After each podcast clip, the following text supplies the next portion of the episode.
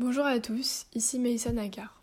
Aujourd'hui, on se retrouve pour parler d'un événement marquant de 2020, la mort du joueur de basket Kobe Bryant, 41 ans. En effet, l'hélicoptère dans lequel il se trouvait avec sa fille, âgée de 13 ans, s'est écrasé sur une colline à Los Angeles. Parcourons son enfance. il grandit en Italie, il effectue un court passage à Mulhouse, puis Philadelphie. Il s'inscrit à 17 ans à la draft NBA et il est ensuite transféré aux Los Angeles Lakers, l'une des plus grandes équipes de la ligue.